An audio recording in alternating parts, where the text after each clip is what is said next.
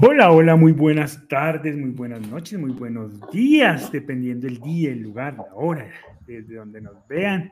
Bienvenidos a un especial más de las 15 tareas del duelo, un conversatorio que eh, organizamos para ustedes, donde nos encontramos, donde podemos hablar con tranquilidad sobre todos los temas emocionales que estamos experimentando a partir de de la pérdida de nuestros seres queridos. Así que sean todos bienvenidos a este espacio que es de ustedes. Hoy con un tema muy interesante, que es algo que nos, nos dicen con mucha frecuencia, y es esa sensación de, eh, de retroceso, de sentir que el duelo no evoluciona e incluso de sentir que uno comienza a estar más triste que, que como estaba al principio. Así que hoy vamos a hablar sobre eso qué tan cierto es, qué podemos hacer en caso de que así, sea. Vamos a ver cómo nos va el día de hoy. Un saludo para Rosa González, que nos saluda desde San Miguel Misiones, Paraguay, y para Zulma, que nos saluda desde Santa Marta, imagino que Santa Marta, Colombia. Un abrazo para todos. Hola Chatita, ¿cómo estás? Estás con el micrófono. Chatita, estás con el micrófono. Es que yo no sé qué es lo que está pasando, que sí que sale una cosa fea, rara aquí. Pero bueno, mm. aquí estoy lista. Buenas noches. Un abrazo para todos. Estamos listos a ver qué es lo que pasa con este ser humano que un día está bien y otro día está mal. Mm. Muy bien, hola, hola Ranita, hola Mile, ¿cómo estás? Bien, todo muy bien, igual aquí empezando un nuevo programa y viendo qué podemos decir y cómo podemos orientar a las personas que están sintiendo justamente que de pronto han retrocedido y realmente sí es un retroceso. Así es, muy bien. Hola Pa, ¿cómo estás? Muy bien, con mucha disposición para eh, se te escucha, no sé si tienes el micrófono arriba, Pa. Si te bajas el micrófono y lo pones frente a tu boca, funciona mejor. Ya. No aprendemos. Estamos bueno. medio despistados, este par de viejos. Sí, decía que con mucha disposición para, para poder que, compartir con todas las personas que van a estar hoy con nosotros este, este tema tan interesante y agradeciéndoles que dediquen una parte de sus vidas, de su tiempo, a compartir esto. Muchas gracias. Muy bien. Así que todos sean todos bienvenidos. Recuerden que este es su conversatorio, así que el chat está abierto y nosotros pues estamos encantados de poder girar nuestro conversatorio en torno a todo lo que ustedes nos puedan preguntar, aportar, reflexionar, contar. Este es su espacio. Así que sean todos bienvenidos. Entonces, comencemos. El, tema entonces, les recuerdo, es por qué siento que he retrocedido en mi duelo. Y hemos comparado entonces el duelo como una especie de montaña rusa. Pero aquí incluso el tema y el planteamiento de la pregunta es todavía más complejo, ¿no? Porque es una sensación no solo de inestabilidad emocional, sino de retroceso en el proceso. Entonces, comencemos dando contexto, padre, frente a esa sensación, por qué las personas que están en duelo con mucha frecuencia sienten que cuando avanza el tiempo van retrocediendo en su proceso. Sí, sí, la analogía de la, de la montaña rusa es muy, muy válida porque en una montaña rusa a veces vamos hacia adelante, vamos subiendo, otras veces vamos bajando, a veces sentimos que vamos hacia atrás, el carrito viene hacia atrás, ¿no? A veces estamos de cabeza, eh, a veces sentimos que vamos a salir por, por, por, la tangente para un lado, por el otro, dice esto no tiene sentido, siento que me voy a, que no voy a poder controlar, entonces la analogía es muy Sentimos que nos vamos a morir también en la montaña. Ah, sí, claro, claro, sí, eh, me voy a morir, ¿no? Claro. Todas, las, las, sensaciones de la analogía es muy válida por eso. Lo primero que tenemos que decir es que eh, todo aquel que está, es consciente de que tiene que elaborar su duelo o está elaborando el duelo, ha vivido la experiencia de la montaña rusa. Ha sentido que hay días en que ha, retrocedido. Es, es, algo que solamente se experimenta cuando se tiene conciencia de que estoy elaborando el duelo. Porque la persona que no esté elaborando el duelo simplemente no se plantea esto. Una persona que lo esté eludiendo o que no le esté dando importancia al trabajo de duelo o no quiera enfrentarlo quiere que le hablen de eso, porque piensa que no hay nada que hacer, pues simplemente sentirá que cada día la situación es peor y peor, pero no va a experimentar esos momentos, eh, esas sensaciones proactivas, positivas, esas sensaciones estimulantes que da el trabajo de duelo.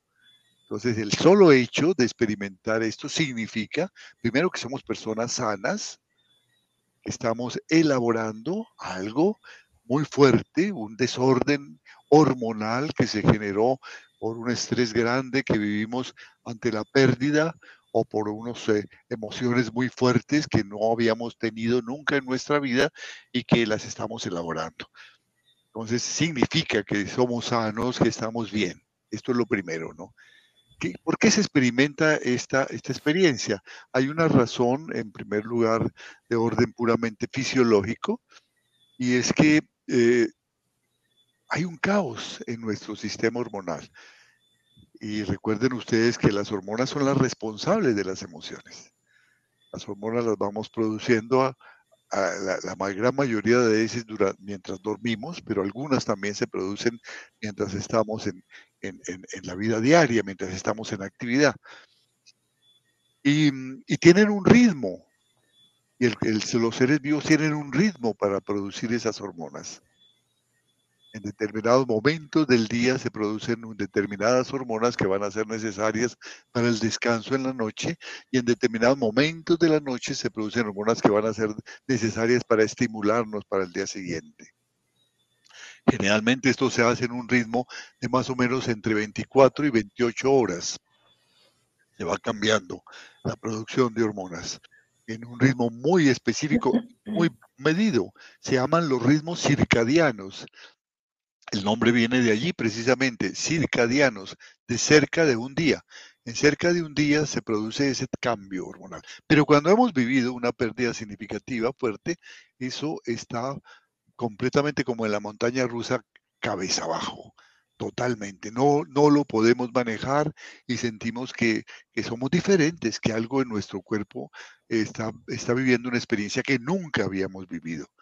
Pero es una experiencia, como digo, normal. Y somos conscientes porque precisamente como estamos elaborando el duelo, hemos también experimentado momentos de, serenidad, inclusive momentos de paz, momentos en que todo tiene sentido, en que estamos como tratando de comprender y resulta que al otro día todo se viene abajo. Es el proceso de, de búsqueda de equilibrio, un proceso eminentemente biológico, bioquímico, que genera esa montaña rusa. Pero en segundo lugar, hay que advertir que hay también unas eh, eh, situaciones que pueden mm, incentivar esta situación, esta, esta, esta condición. Hay, hay, hay, situaciones que pueden hacer que esta condición sea mucho más extrema, ¿no? Por ejemplo, un sentimiento eh, de esos reactivos, esos sentimientos que nos hacen daño muy fuertes, ¿no? Un sentimiento de culpa, un sentimiento de, de enfado muy grande, un sentimiento de, venganza inclusive, un sentimiento de miedo profundo, un sentimiento de, impotencia, de frustración muy grande, que no queremos reconocer, que no queremos eh, aceptar que lo estamos viviendo profundamente, que no lo queremos casi que comentar con nadie, algunas veces por temor a hacerle daño a nuestros seres queridos y otras veces porque pensamos que, que es así, que esto lo debo vivir y que no lo puedo cambiar. Siento muchísima culpa hacia otra persona que pienso que ha causado la muerte o hacia mí mismo o hacia la vida o hacia Dios o hacia la naturaleza. Siento mucho miedo, siento mucha vergüenza por lo que ha pasado y pienso que eso debe ser así y no lo quiero comentar, no lo quiero expresar. Y entonces cuando nos invitan a, a elaborar el duelo, otras personas de la familia que están allí, que están trabajando, decimos, no, no, no, esto no hay nada que hacer, este dolor es muy grande, es una pérdida de tiempo, no me hables de eso, no hay nada que pueda hacerse, esto es terrible, yo me estoy muriendo, ¿no? Y nos aislamos del proceso de los demás nos victimizamos, se llama esto. Entonces esos sentimientos negativos se hacen muy fuertes y claro, hacen que experimentemos momentos muy muy, muy fuertes, muy fuertes, que no tienen ninguna forma de controlarlos, porque no, eh, no, no hemos permitido que nadie nos dé una mano, no hemos permitido que nadie nos diga cómo hacer y cuando nos lo han ofrecido lo hemos rechazado. Esto se da con mucha frecuencia y hay que decirlo que se da, por ejemplo, en, en niños y adolescentes porque están a veces muy, muy enfadados con lo que está pasando, no entienden lo que ha pasado, se les está evadiendo la razón, y también en las personas, en los adultos mayores. Los adultos mayores eh, creen que no hay nada que hacer, esto es una tragedia terrible, no hay nada que hacer, y no quiero comentarlo delante de mi familia porque no quiero agregarles más dolor a su dolor, y, y también porque no pueden hacer nada porque no hay nada que hacer, porque ante esto no hay nada que hacer. Y entonces ya eh, se les dificulta mucho elaborar una tarea, tener una, una lectura eh, reflexiva, una meditación, eh, salir a ejercitarse, todas estas cosas que recomendamos como formas de expresión, las rechazan. Es más fácil quedarse bascullando, quedarse haciendo rememoración negativa de ese dolor lo que llamamos la rumiación del dolor. Entonces, esta es otra razón por la cual se exacerban muchas veces estas, estas emociones. Y finalmente hay un elemento que es también muy fuerte y es el medio social o el medio familiar en el que se desempeña el, el duelista o el doliente. Él, eh, hay un momento en que tiene, por ejemplo, una terapia, va a la sesión de acompañamiento o ha participado en una terapia eh, a través de un chat. Ese día amanece muy bien, eh, tiene mucho optimismo de que las cosas están avanzando, pero se enfrenta con un medio que es indiferente, que es evasivo y cuando quiere comentar lo que está viviendo positivo, le dicen, ah, eso no es así, yo para mí ha sido diferente porque no está haciendo nada la otra persona, no entiende el trabajo que está haciendo esto y entonces lo desmotivan por el trabajo que está haciendo. O un medio francamente hostil, en el que no solamente le dicen que eso no sirve para nada, sino que le recuerdan culpas, ¿no? le hacen reproches, le hacen reclamos que exacerban sentimientos negativos a veces es por parte de la misma familia, es por parte del vecindario, y entonces esto hace que todo el trabajo que se había hecho durante la terapia se vaya disipando, porque es lo que yo llamo la, la antiterapia, llegar a un medio hostil, ¿no? en donde en lugar de recibir escucha, recibir amor, recibe rechazo, recibe poca motivación a lo que está haciendo. Entonces eso hace que se vuelva otra vez a vivir ese momento, ¿no? Eh, llego y se me culpa, tú fuiste el culpable, la culpable de lo que pasó, ¿no? Entonces vuelvo a recordar las cosas, ¿no? O, vuelvo y escucho eso, esto, ¿para qué pierdes tiempo haciendo esto? No hay nada que hacer. Aquí, aquí lo que hay es que buscar cómo, cómo nos eh, eh, logramos eh, vengarnos de esta situación, ¿no? Que nos han hecho mucho daño, como, o nos centramos en la búsqueda de los culpables y sus castigos, ¿no? Y buscamos un derecho eh, que es inalienable, que es el derecho a buscar justicia cuando sentimos que alguien ha cometido un delito que causó la muerte de un ser querido, es un, es un derecho que todos tenemos, lo convertimos en una obsesión. ¿no? Y en lugar de ser un trabajo proactivo que va eh, de acuerdo con los sistemas legales, con los jueces, lo convertimos en una obsesión nuestra. Y entonces en medio de esa obsesión descuidamos el trabajo de duelo no hacemos nada por nuestro trabajo de duelo. Eh, he conocido casos de, parejas, de personas que dedicaron el resto de su vida a lograr que se hiciera justicia, ¿no? Por la muerte de su ser querido. Y acabaron sus vidas, y acabaron sus vidas en medio de una neurosis tremenda, en medio de una tristeza profunda, porque no tuvieron tiempo para elaborar su duelo. Le dieron toda la importancia a la parte legal, que es un derecho y es un deber, y es innegable que se debe tener en cuenta, pero sin obsesiones, con una sana decisión, sin obsesiones, y sin olvidar que adicionalmente a eso está la elaboración del duelo porque a veces ni el hecho de que, se haga justicia sana nuestro dolor si no lo hemos trabajado previamente. O que son múltiples factores, ¿no? unos muy naturales de los ritmos emocionales que se han cambiado y otros que son ambientales, que son circunstanciales de acuerdo al medio en el que estamos, nos estamos desempeñando y a, las, a, la, a la manera como estamos manejando el tema. Muy bien, yo, yo agregaría un cuarto, Pa, y es la posibilidad de que, de que no sea una mala noticia, sino de que quizás eh, el que sintamos que, que, retrocedemos eh, es síntoma de que estamos tomando decisiones. Cuando uno toma decisiones, pues se, se, enfrenta a sus miedos, se enfrenta a sus demonios, se, se, enfrenta a sus temores, se enfrenta a las emociones más complejas. En eso consiste la toma de decisiones, ¿no? Y ese enfrentarse a esos temores, pues hace que tengamos días que, que, quizás no, estamos, no estemos tan bien, ¿no? ¿Por qué? Porque decidimos, eh, decidimos tomar decisión sobre las pertenencias de nuestro ser querido y eso nos produjo un bajón emocional significativo. Eso no necesariamente es bueno, quiere decir que tomaste esa decisión, que la afrontaste y que claro, que hay una reacción emocional lógica a, eso, a ese enfrentamiento, a esa... O estoy, o, estoy enfrentando mis culpas, me estoy planteando mis responsabilidades supuestas que tengo sobre esto, o mis miedos o mis temores. Y eso me activó una serie de cosas. Es decir, cuando, cuando el duelo se inicia responsablemente, siempre va para adelante, siempre va para adelante. Que, que, atraviesa una montaña rusa, pero la montaña rusa siempre va a terminar en algún momento va para adelante. Un duelo ya no lo detiene nadie.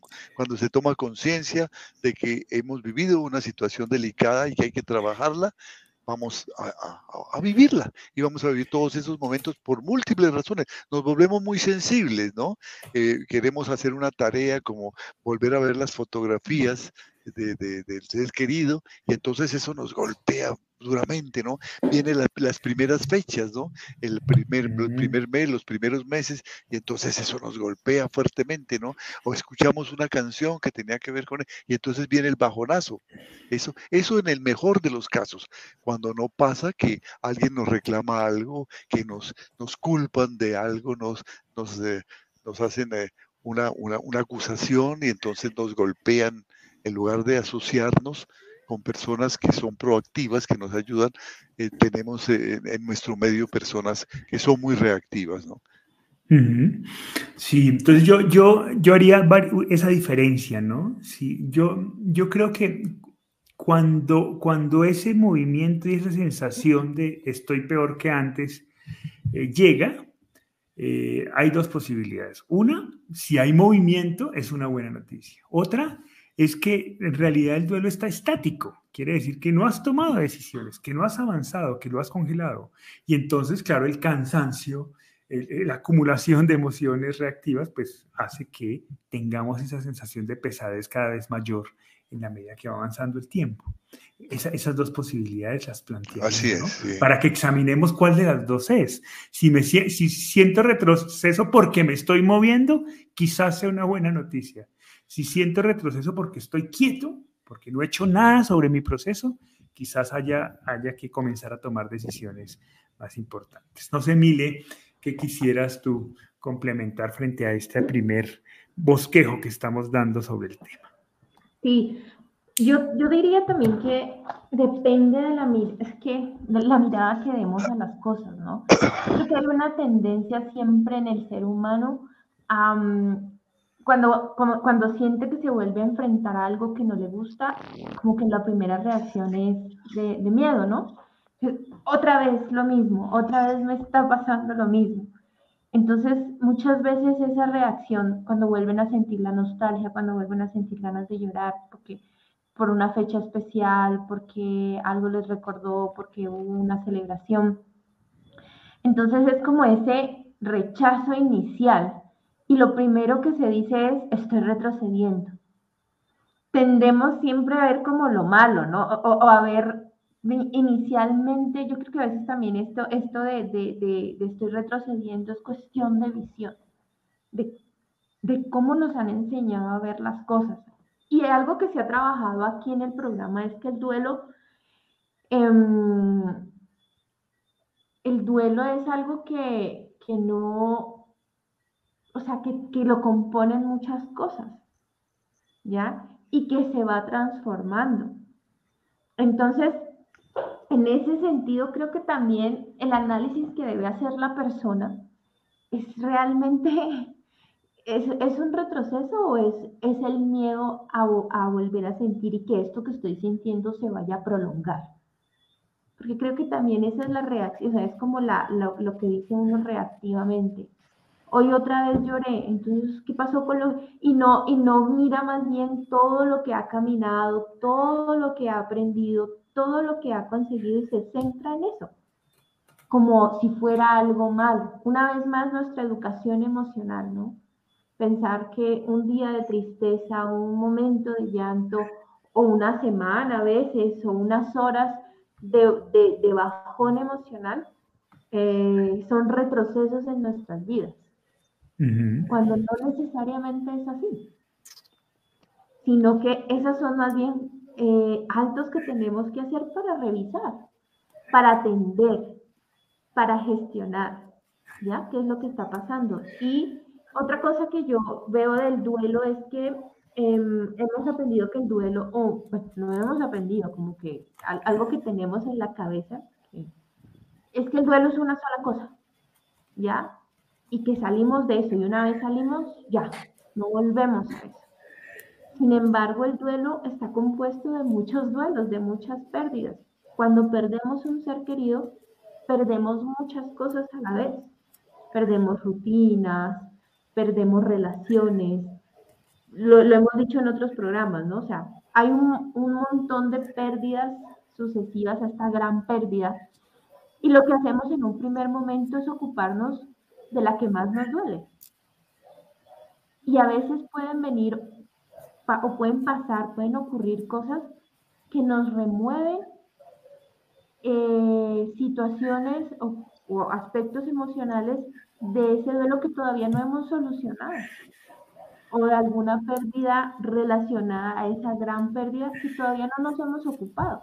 Y eso no significa un retroceso, significa que esto todavía no lo habíamos atendido. Por ejemplo, mm.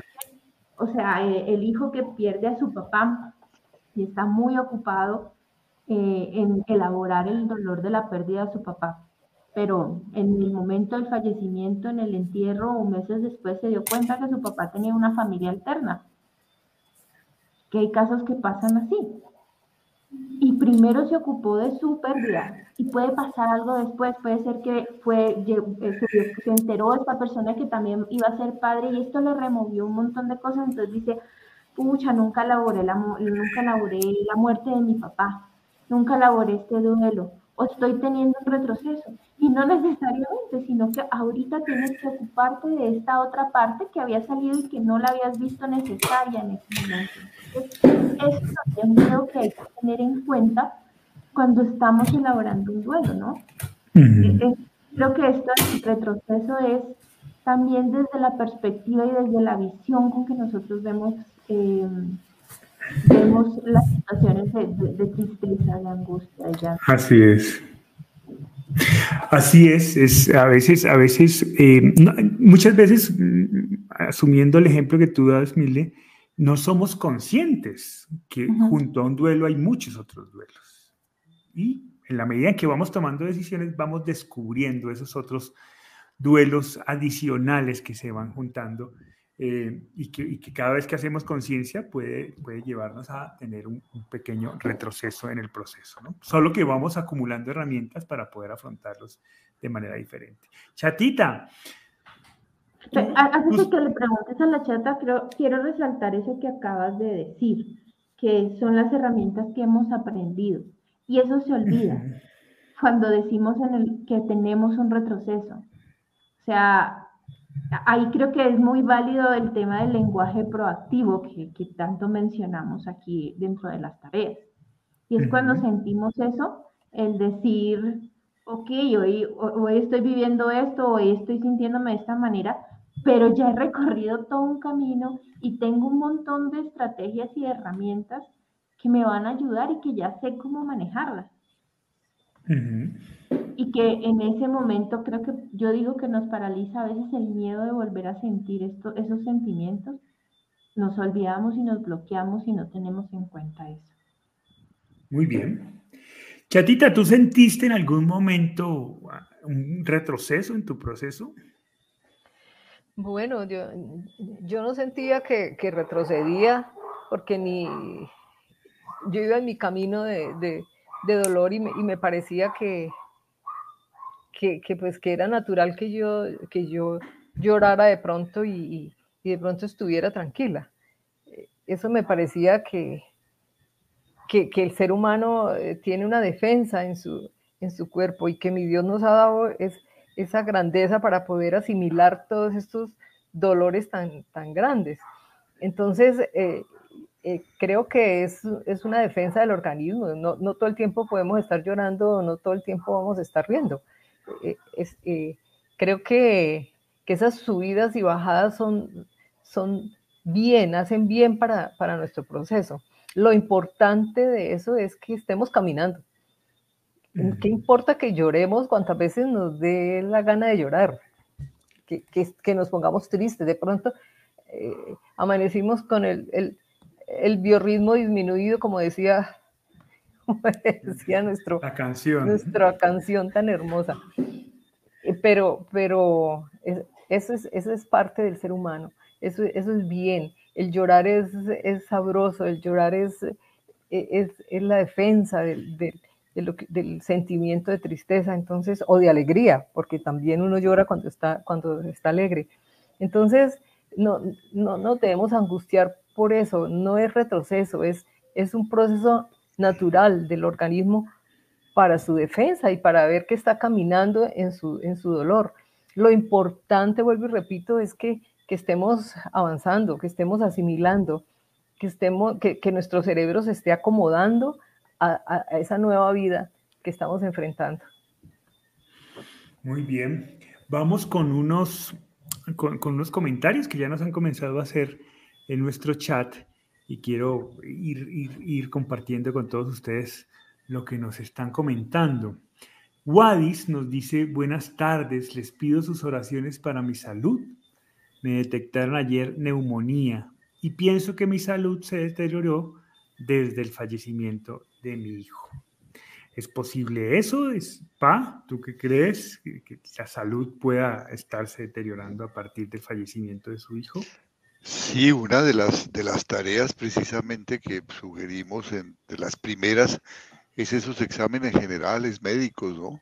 Porque una, un, el estrés de una pérdida significativa puede activar muchas cosas eh, estaban allí como incubativamente, ¿no? Hoy, cada día la ciencia está más convencida de que eh, mm, el fundamento primordial de la enfermedad está sentado en un desequilibrio emocional. Hasta mediados del siglo pasado se decía que más o menos un 5, un 10% de las enfermedades tenían su origen en desórdenes emocionales. A finales del siglo pasado ya se hablaba de un 30, un 40%.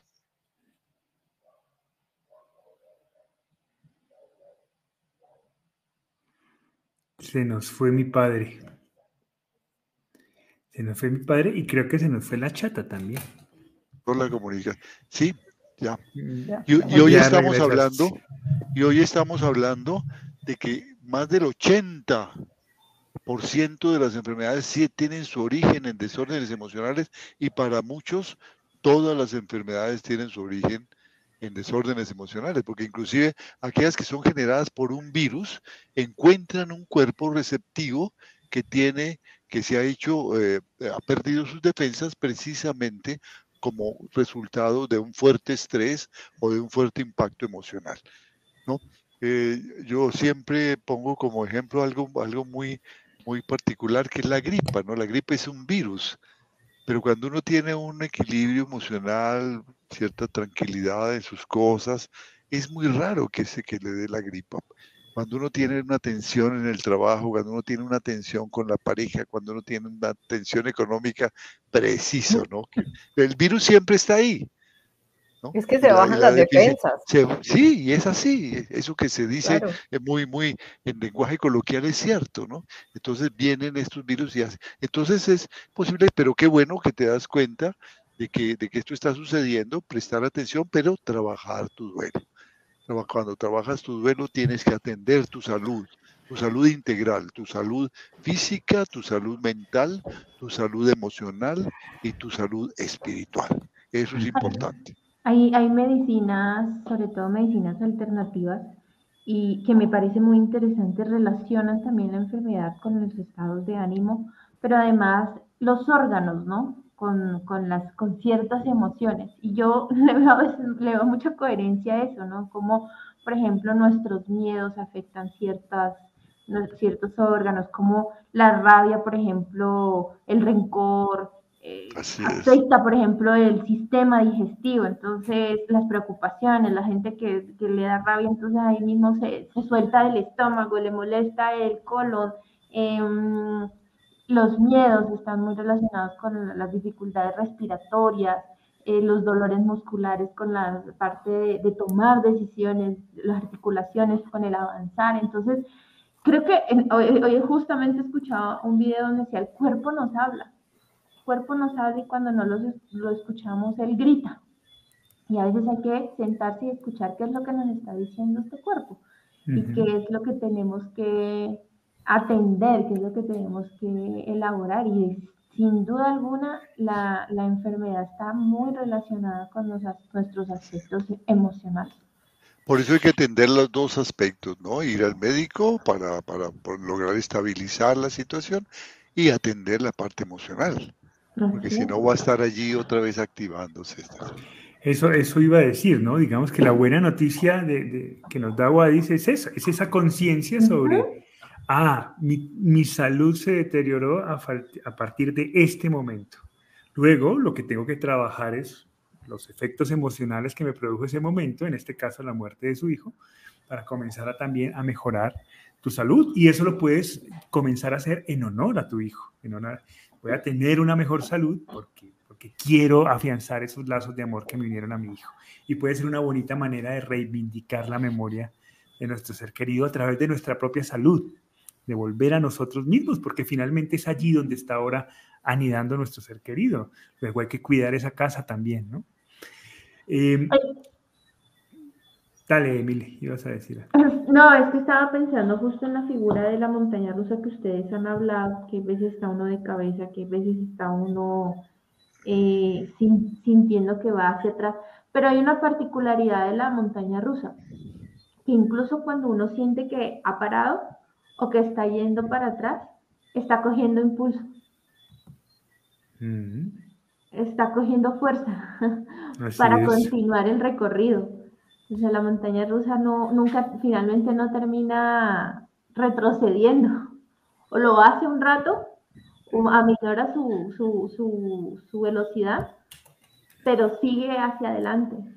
O, si retrocedes para volver a coger velocidad, y, dar, y dar una nueva sensación de, Pero fíjense que normalmente, a no ser que se le active por un motorcito especial, eso no tienen las montañas rusas, porque las montañas rusas funcionan por gravedad, nunca vuelven a la misma altura de donde salieron. Es un problema de, energía. No, hay manera. Cada vez las alturas son menores. Entonces cada vez se va a salir. Es decir, la, onda sinusoidal que tenía muchos picos y muchos cimas, eh, eh, honduras, hondonados, hondonadas, va siendo cada vez menor, menor, menor, y se va aplanando, se va aplanando, se va logrando una regularidad. De, hecho, lo que vemos cuando entramos ya en, el, nivel trascendente del duelo es que sentimos que vamos cada día creciendo en ese sentido, impulsados por la misma razón, por el mismo dolor que un día nos causó tanta pena.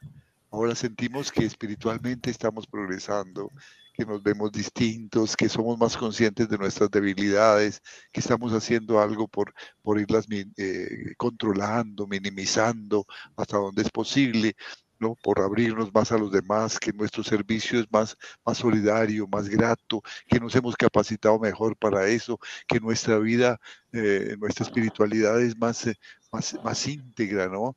más, más, más, más fundamentada, más sólida, eso ya, ya va para arriba.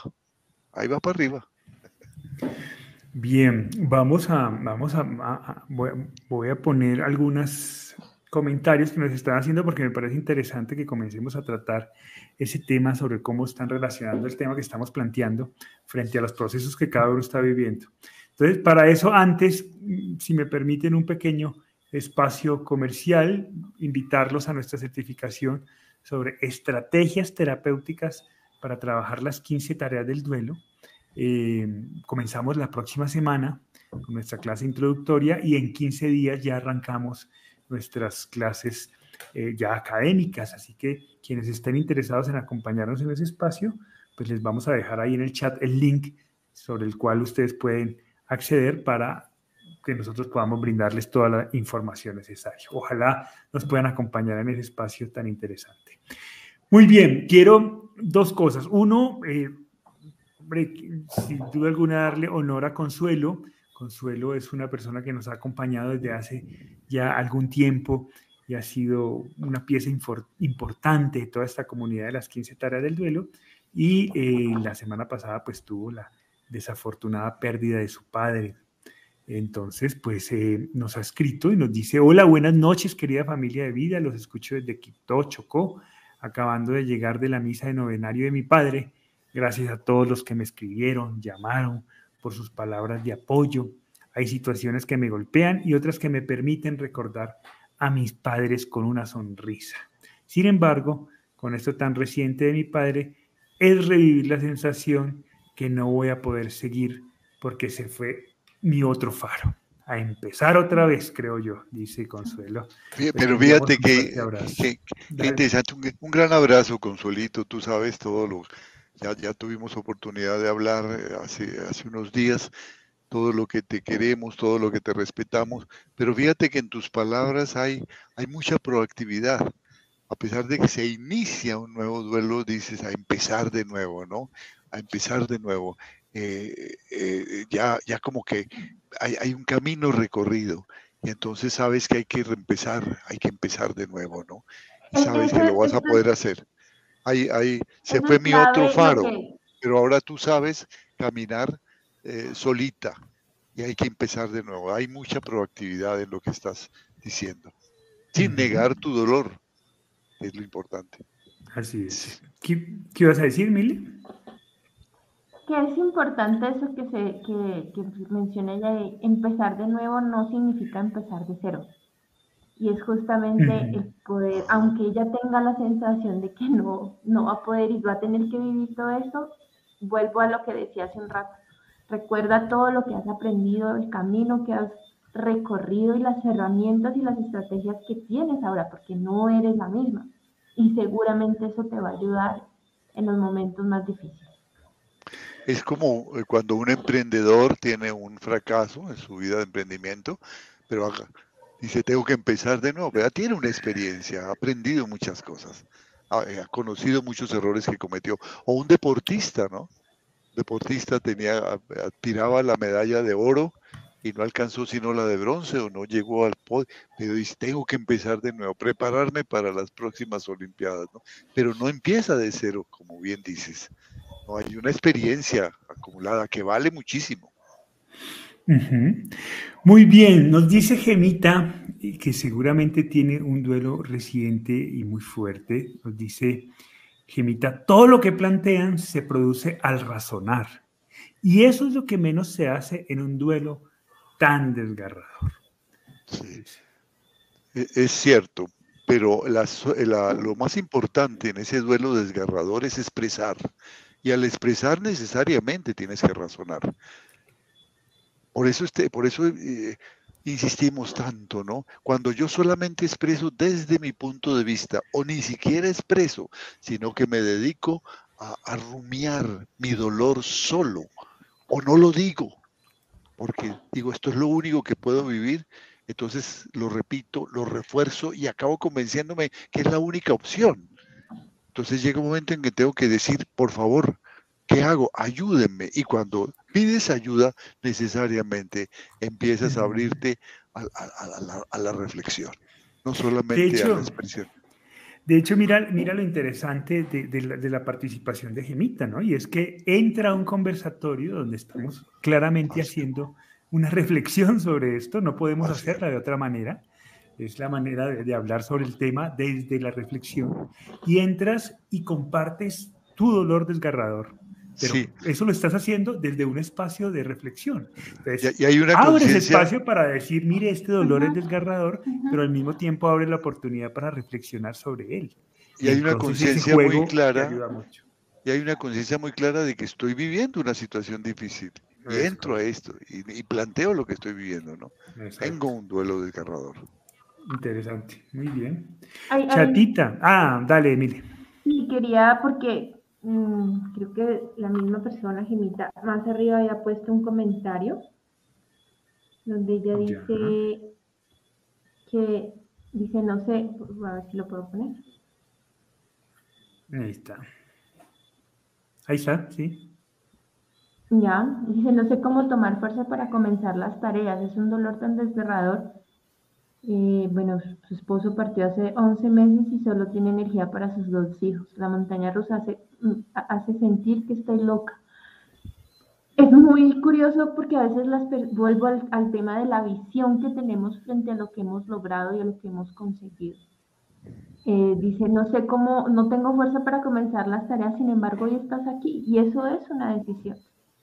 El entrar a un programa relacionado con el tema del duelo, escuchar, reflexionar, como decías, y participar, Julián, participar y tener energía para tus dos hijos. Seguramente diariamente con tus hijos estás tomando decisiones que pueden ser difíciles. en los programas decimos que el tomar decisiones a veces las hemos visto o lo llevamos como a un punto donde es algo, tiene que ser algo grande, visible, y diariamente tomamos decisiones en la cotidianidad que nos permiten ir dando pequeños pasos para ir consiguiendo grandes resultados.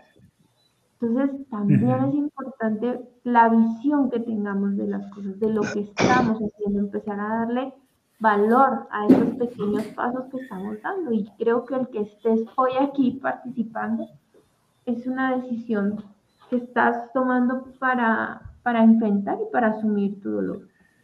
Así es. Y mira, mira toda la energía que tiene, le dice, ¿no? Apenas tengo energía para mis dos hijos. No, Tremenda energía. Casi nada. Eh, chatita, mira lo que nos comparte Manny Flores. Quisiera un poco hacer relación con, tu proceso. Dice Marilyn Flores Quintana, dice, las tareas o etapas nunca acaban porque en ocasiones siento todo al mismo tiempo. Quiero hablar de mis sentimientos, al mismo tiempo rabia, angustia y apoyar. Él ya no está y quiero que vuelva. Pienso que se acabó todo, nada de lo que haga va a llenar su ausencia. Por eso duele, no sé si sea el temor a las emociones, es la ausencia del ser amado. ¿Cómo manejabas tú esa ausencia en esa? Porque entiendo muy bien el proceso que nos describe Marilyn, ¿no? Eh, a veces cuando hablamos de las etapas creemos que esos son como cuarticos cerrados y una va la otra y pues, consecuencia, no, esto es simplemente una descripción general de, de situaciones que se viven en un proceso que es natural pero pues con mucha frecuencia estas, estas, estas situaciones son desordenadas, algunas no se viven, otras se viven con mayores intensidad, vivimos tres y cuatro etapas al mismo tiempo, en fin, cada proceso es diferente. Entonces esa sensación es muy natural. ¿Cómo viviste tú ese proceso, Chata? En ese desorden emocional. Eso es muy cierto que, que, que todas sentimos diferente. Eh, es, es el, el, el, dolor de, un ser, de perder un ser querido, es es un dolor muy, muy desgarrador, muy fuerte. Y todos eh, sentimos diferente porque somos personas muy con, con diferentes culturas, con, con, diferentes modos de ser, con diferentes creencias. Entonces, eh, eh, eso, eso, es diferente en todos, pero es igual todo lo que uno siente. Sentimos tristeza, sentimos rabia, sentimos desilusión, sentimos que se perdió el sentido de vida, todas eh, en un duelo hemos sentido eh, exactamente todas esas, todas esas etapas. Se viven de manera diferente. Unas tomamos decisiones muy rápidas, otras se demoran en tomarlas. Eh, depende mucho de lo, que, de, lo que uno sea como persona. Entonces, no, para, yo, yo no sentí angustia porque si estaba retrocediendo o no. El dolor por la muerte de mi hijo era tan supremamente grande y se merecía tanto llanto mío como era tan grande el amor que siento por él. Entonces, eh, las lágrimas para mí no eran, no, no me martirizaban, eran, eran un, un, aliciente, eran un alivio y, y era, y, era, para mí era natural que estuviera llorando tanto por él porque a, a sí mismo lo amo. Entonces, fue simplemente tomar decisiones urgentes, tomar decisiones eh, rápidas como, como, una, como una necesidad de mi organismo de, de, salir de, de, ese dolor, no de, no de olvidarlo, no de que no pasó nada, nada de eso. Simplemente era calmar ese dolor que es tan, tan aburridor y lo deja uno, no lo deja uno ni pensar. Es, es una cosa agobiante. Entonces, para eso es que se toman las decisiones.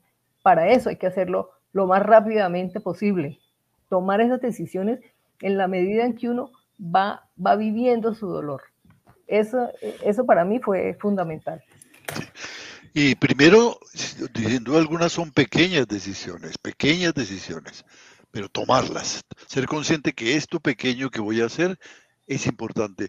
Me llama mucho la atención en el, en el chat de WhatsApp, hay una señora, la, la chatica me recuerda. Ana María.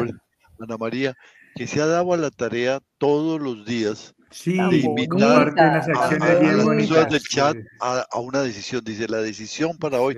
no conozco a Ana María, si nos está escuchando, quisiera darle un abrazo grandísimo, porque son pequeñas decisiones. ¿No? La de hoy creo que decía, voy a irme a tomar el té con una amiga no, la de hoy era, para hablar de mi dolor. La de hoy era, la de voy a sembrar, a resembrar unas maticas del. Ay, no, esas son cosas lindas. Esas son pequeñas cosas. Esas son cosas pequeñas. Eh, y llega un momento en el que voy enfrentando decisiones más importantes. La señora que nos compartía hace un momento habla de que siento mucho enfado. Entonces, ya ahora puedes ir, estás identificando algo que puede estar bloqueando tu duelo y hay una barrera allí. Hay que enfrentar entonces ese enfado. ¿Qué me genera ese mm. enfado? ¿Por ¿Cuándo se me genera? ¿Qué lo activa? Y empezar a trabajarlo. Hay muchas formas de, de, afrontamiento del enfado, que es uno de los sentimientos más fuertes que existen en el duelo con la culpa. La culpa es lo más inútil del mundo, pero bloquea el duelo. Porque la culpa es la deformación de la responsabilidad, es la exacerbación de la responsabilidad. Entonces, eso, cuando ya tengo yo eso concreto, identificado, tengo que empezar a trabajar y si es preciso pedir apoyo, ayuda, ¿cómo manejo este sentimiento que me está ganando? ¿Cómo puedo ir normalizando esa culpa? ¿Cómo puedo ir normalizando ese enfado? ¿Cómo puedo ir normalizando esta, este rencor que tengo? ¿Cómo puedo ir normalizando este miedo que tengo a toda hora? Esta, esta soledad que me está invadiendo y empezar a trabajar ese sentimiento en particular. Entonces allí tengo que empezar a tomar otras decisiones más, más exigentes, también desde pequeñas hasta grandes decisiones para sanar esto. Y es como cuando abrimos una compuerta de una gran represa. Abrimos esa compuerta y entonces fluye toda esa agua e inunda toda la, tierra que se necesita que nutra. Ahí, ahí llega un momento que nos planteamos decisiones más importantes. Si estás identificando esos sentimientos que te están, que son eh, eh, eh, permanentes y son fuertes, entonces empiezas a centrarte sobre ellos. Em, iba a decir algo y se me olvidó, pero ya, ya, regresará. Ah, ya, ya, ya. Quería compartirles eh, eh, justo lo que nos invitaba a hacer hoy Ana María en el, en el grupo de apoyo virtual que, que tenemos. Decía, buenos días, mi tarea de hoy es trasplantar dos matas y dedicar una hora en ir a alimentar mi espíritu en la iglesia o capilla. Buen día. Y todos los días comparte pequeñas decisiones, cositas que va a hacer, que hace de manera consciente. Esa es la, esa es la esencia de todo esto. Miren que son cosas muy sencillas. Voy a trasplantar dos maticas que tengo ahí en el jardín, pero voy, pero el, el acto lo hace consciente. Las voy a trasplantar. Quizás era algo que tenía que hacer hace rato, pero hoy voy a ser consciente de ese trasplante de esas matas y la voy a hacer en honor a mi duelo, en, honor a mi proceso, y eso hace que eso sea medicinal, que eso sane, ¿cierto? Es una, son acciones muy sencillas. A eso nos referimos con las decisiones. Un poco el enfoque de, de, las tareas que planteamos es eso, es comenzar a ser consciente de ese regreso a la vida. Doloroso desde las decisiones más cotidianas y sencillas, pero darles un foco, darles un objetivo, darles una claridad del proceso. Y, nos, y, nos permite como ir rompiendo esa esclavitud hacia lo cronológico, ¿no? Y nos comparte, por ejemplo, Rosa González, nos dice, después de dos años eh, de la muerte de mi marido, lo que más me cuesta y sigue doliendo son los fines de semana y las fechas especiales. Son los días en donde se vuelve la tristeza y el dolor. Sí, es decir, al inicio los aniversarios recuerdan, traen evocaciones de momentos que se vivieron muy gratos en el ser querido, pero no podemos permitir que nos esclavicen. Esto es una, un hecho cultural por eso es fuerte, pero es una cosa completamente correlacionada con un número. Si fueras musulmana, no estarías celebrando ese día. Si fueras, si, tuvieras el calendario chino, tampoco. Tenemos el calendario gregoriano. Y entonces hoy es 14 y el 14 se cumplió el mes. Y entonces me amargo como si el duelo lo pagáramos en cuotas eh, mensuales. No, el duelo lo pagamos diariamente en gota a gota. Lo pagamos diariamente con esas pequeñas decisiones. Y es que viene el aniversario del primer año. ¿Y por qué ese primer año me va a traer mayor dolor? ¿Por qué no convierto ese aniversario en una reunión de amigos en donde me preparo para una buena llorada, pero también para una buena abrazada, ¿no es cierto? Y entonces los invito a un té, a estar en mi casa, a acompañarme y me preparo para eso, hago, hago lo, que, lo que Fran llama la intención paradójica, me preparo, esto va a ser un día terrible, terrible, y resulta que invito a mis amigos para que me acompañen en ese día terrible, y voy rompiendo esa cronología. No, todo, y entonces al siguiente año va a ser peor. ¿Por qué? ¿Qué? ¿Cuál es la diferencia entre un día que, u otro? Que el Papa Gregorio dijo que nos vamos a manejar por este calendario y hizo aproximadamente la medida con ayuda de algunos astrónomos de cuánto era el tiempo que tardaba la Tierra, que al dar la vuelta al Sol faltó un cuarto de, día, por eso cada cuatro años hay que agregarle un día al, al, año, en los años bisiestos. ¿Y esto qué tiene que ver? Al comienzo sí, porque ese día me recuerda, es que hoy 14 era el cumpleaños, ¿no? Pero luego llega un momento en el que todos los días hay, y los otros días que pasamos cosas lindas, y los otros días, y el día que nació, y el día que nos enamoramos, y el día que, que, que tuvimos nuestro primer hijo, y el día, y todas esas cosas que eso no cuenta, eso, para eso no hay aniversario, ¿no? Yo, yo, le agradezco muchísimo a la chatica que convirtió el día de la muerte de nuestro Alejandro en una celebración. Dijo, aquí él comienza ahora a vivir su vida eterna. Entonces ese 27 de noviembre es un día no para sufrir, sino para celebrar. Eh, fue una decisión, una decisión pequeña, no, una, una decisión muy grande, ¿no? Y compramos un ponqué, recuerdo, y durante varios años comprábamos el ponquecito y le poníamos las velitas de los, de los aniversarios que estaba cumpliendo de su vida eterna. Entonces, desde su fe, convirtió una fecha luctuosa, una fecha dolorosa, en una celebración. Atrevido posiblemente, pero tremendamente amoroso y tremendamente válido. Mira, nos cuenta Rosa, yo sufrí mucho porque desde pequeña perdí a mis tres seres queridos y ni pude dar nombre lo que sentía en toda mi vida y con mucha depresión y crecí con muchos resentimientos, lo malo que nadie te entiende, hasta que volví a perder mi bebé, me paralicé, me sentí la verdadera culpable de todo y también analicé que esto no era normal, desde ahí empezó mi transformación. Hoy ya siento y vivo en paz. Yo sé que aún falta, dice Rosa Gabriel, pero ha trabajado un abrazo muy grande, muy grande por esa enseñanza, Rosa. Esa, ese mensaje de esperanza y de trabajo, que es lo que debe acompañar un duelo. Decisiones llenas de esperanza. Nos pregunta Rosalía que por qué no leemos los mensajes de Facebook. No, acabo de leer un mensaje de Facebook. Lo que pasa es que la mayoría son, la mayoría de personas nos ven por YouTube y seguimos invitando a la gente a que se pase a YouTube. Para nosotros es una mejor plataforma poco a poco eh, vamos eliminando las transmisiones por Facebook. Pero sí, igual nos llegan e igual los, los, compartimos, no hay ningún inconveniente, eh, Rosalía. Em, quería compartir aquí, aquí esto.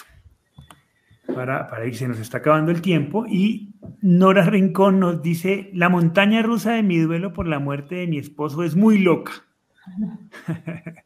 A veces siento y creo que he avanzado y he aceptado, pero de repente vuelve ese dolor tan intenso. todas estas montañas rusas son locas, eso sí. Su ausencia es lo más difícil de entender. Él era mi guía, mi todo. Es demasiado doloroso seguir la vida sin ese ser amado. Nos dice Nora. Sin embargo, sin duda alguna es un proceso eh, inicialmente doloroso, pero que cuando lo trabajamos puede comenzar a mostrarnos también cosas maravillosas. Ese proceso doloroso también tiene la oportunidad de mostrarnos cosas maravillosas, incluso cosas maravillosas de nuestra relación con nuestro ser querido, cosas que en vida quizás no tuvimos la oportunidad de ver y que hoy comenzamos a descubrir de una bella manera. Así que trae esas dos cosas, trae un dolor profundo, pero también trae la oportunidad de ver la vida de una manera diferente, de una manera sorprendente de ver las cosas positivas de, la pareja y de también entender los defectos y las debilidades.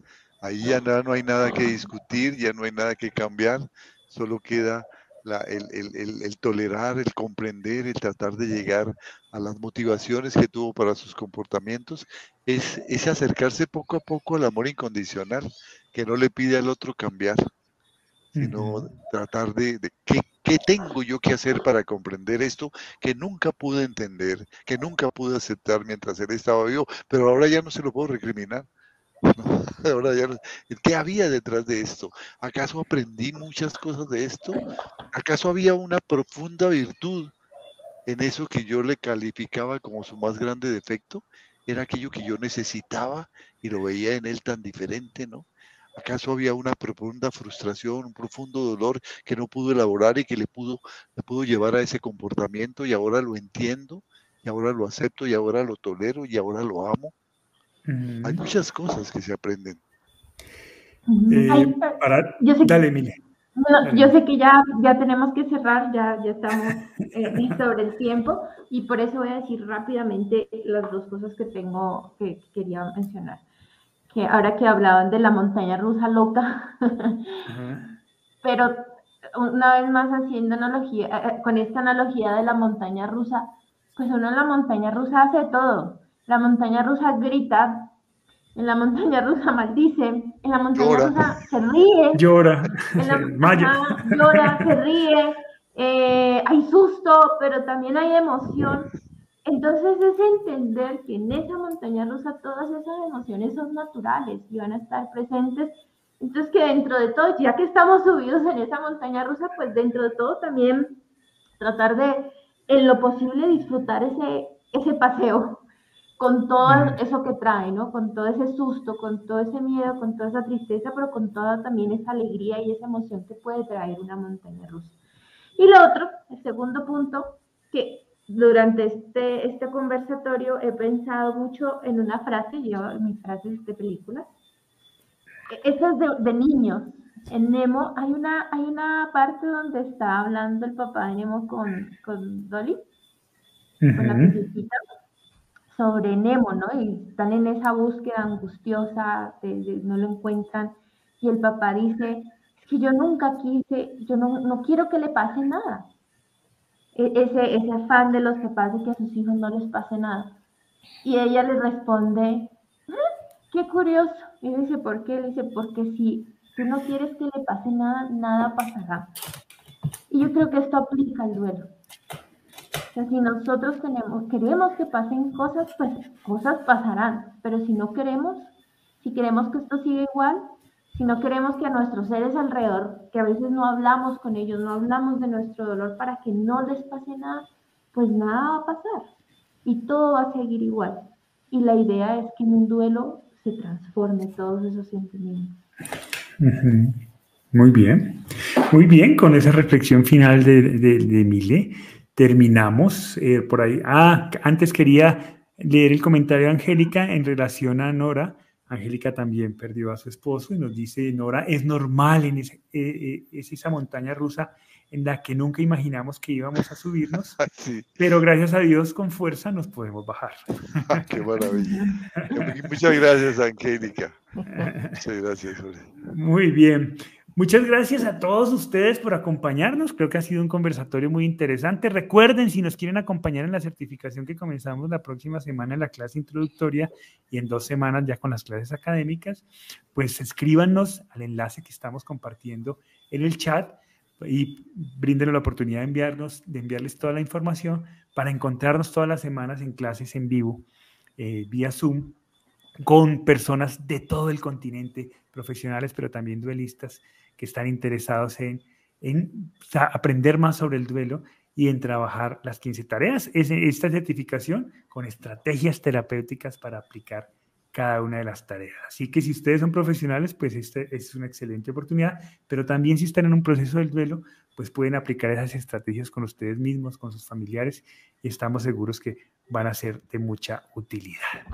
Eh, por ahí ya me decía también eh, Rosalía que ya, había, ya nos había encontrado en YouTube, y entonces ya nos estaba siguiendo por YouTube. Muchas gracias, Rosalía. Recuerda, para quienes no nos han encontrado en YouTube, eh, aparecemos como Cuando el Duelo Pregunta en nuestro canal. Ahí están este y todos los conversatorios que hemos hecho desde el primer conversatorio.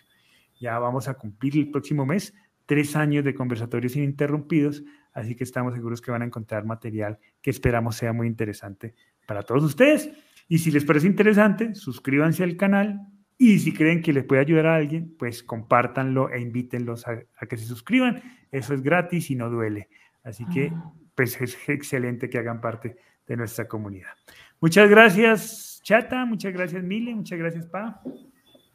Bueno, este a trabajar esas tareas para bajarnos de esa montaña rusa maluca, porque es muy maluca. Nos dice Bárbara que le pasemos información de precios y horarios. Ya te vamos a enviar la información, Bárbara, eh, de, de todo lo concerniente a la certificación. Gracias, Mile.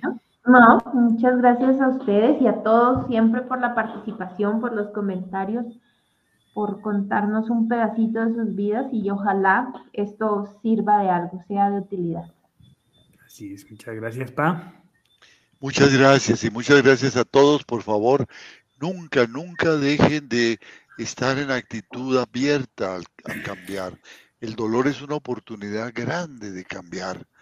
Eh, como, como, como nos decía la, analogía que nos contaba de, Nemo eh, Miles, si no hacemos nada, simplemente nuestra vida sigue igual, ¿no?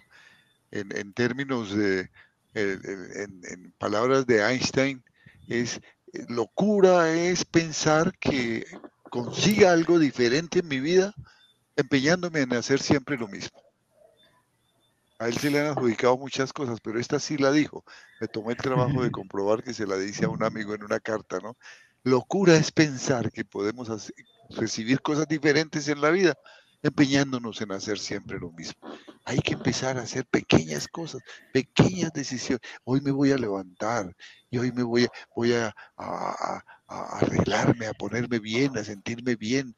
Hoy voy a conseguir salir a caminar al parque. Hoy voy con una actitud. No importa que a la tarde con recuerde no vino mi ser querido y entonces venga la nostalgia y mañana vuelvo y mañana vuelvo nunca, nunca permitamos eh, que, hundirnos en el fango de la melancolía, ¿no? Muy este bien. Con esta frase entonces de Historia sin fin de Michael Ende, terminamos entonces. Muchas gracias a todos ustedes por acompañarnos. Eh, muchas gracias por su confianza. Muchas gracias a todo nuestro equipo de producción que está detrás de cámaras, que nunca les damos las gracias. Y ahí están siempre pendientes de responder los chavos. Un besito para ellos. que también muchas gracias y muchas gracias a ustedes por confiar en nosotros y por confiarnos esta hora de cada semana en la que compartimos todas estas experiencias. Les enviamos un fuerte abrazo y nos vemos la próxima semana en un conversatorio más de las 15 tareas del duelo.